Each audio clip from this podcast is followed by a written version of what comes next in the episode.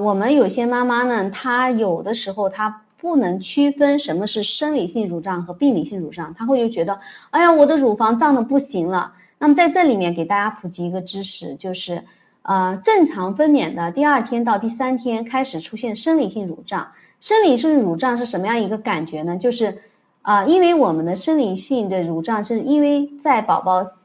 分分娩过以后。啊，宝宝的吸吮会导致我们的一个泌乳素的增加，引起的一个乳房的血液和淋巴液供应增加。那么乳房这个时候它是一个乳腺管的一个扩张，它并没有说有那么的奶水，所以说呢感觉到胀，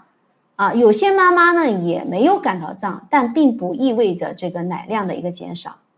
那么出现生理性乳胀怎么办？啊，我们关键的还是要求什么？早接触、早吸吮、早开奶。嗯，其实呢，我们的家人，包括婆婆呀，包括姥姥呀，都会觉得小孩出生后要给他吃很多很多，特别是第一天妈妈奶水很少的情况下，会觉得啊，我宝小孩没吃到奶，很着急。其实第一天的孩子，他的这个胃容量只有蛋球大小。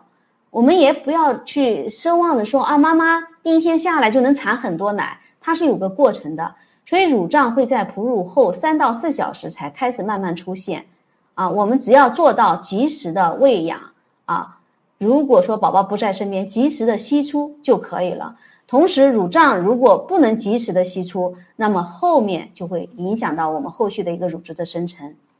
病理性乳胀的感觉跟我们刚才讲到的生理乳胀感觉是不一样的。我们妈妈可以自我去评价一下，病理性乳胀它除了一个乳房的肿胀，还有一个坚硬，同时妈妈的这个体表的温度会升高，如果用手去触碰的话会痛啊，妈妈去摸乳房都很痛，同时还有一些妈妈呢会出现一个发热啊发发热的一个现象。如果是这种情况的话，我们就要知道这个是病理性乳胀。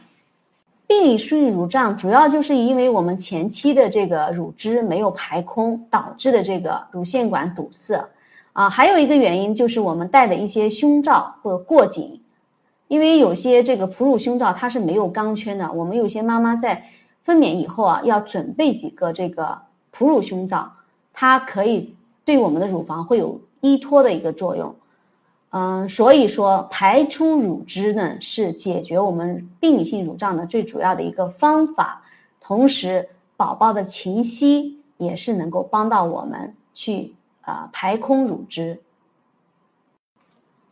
嗯，现在的这个哺乳期的一个病理性乳胀呢，我们现在有很多方法可以帮到大家。那么除了按摩以外，我们还可以去有一部分呢可以用冷敷啊，用冷敷，包括一些卷心菜。啊，都可以帮到这个妈妈减少一些这个乳胀的一些情况，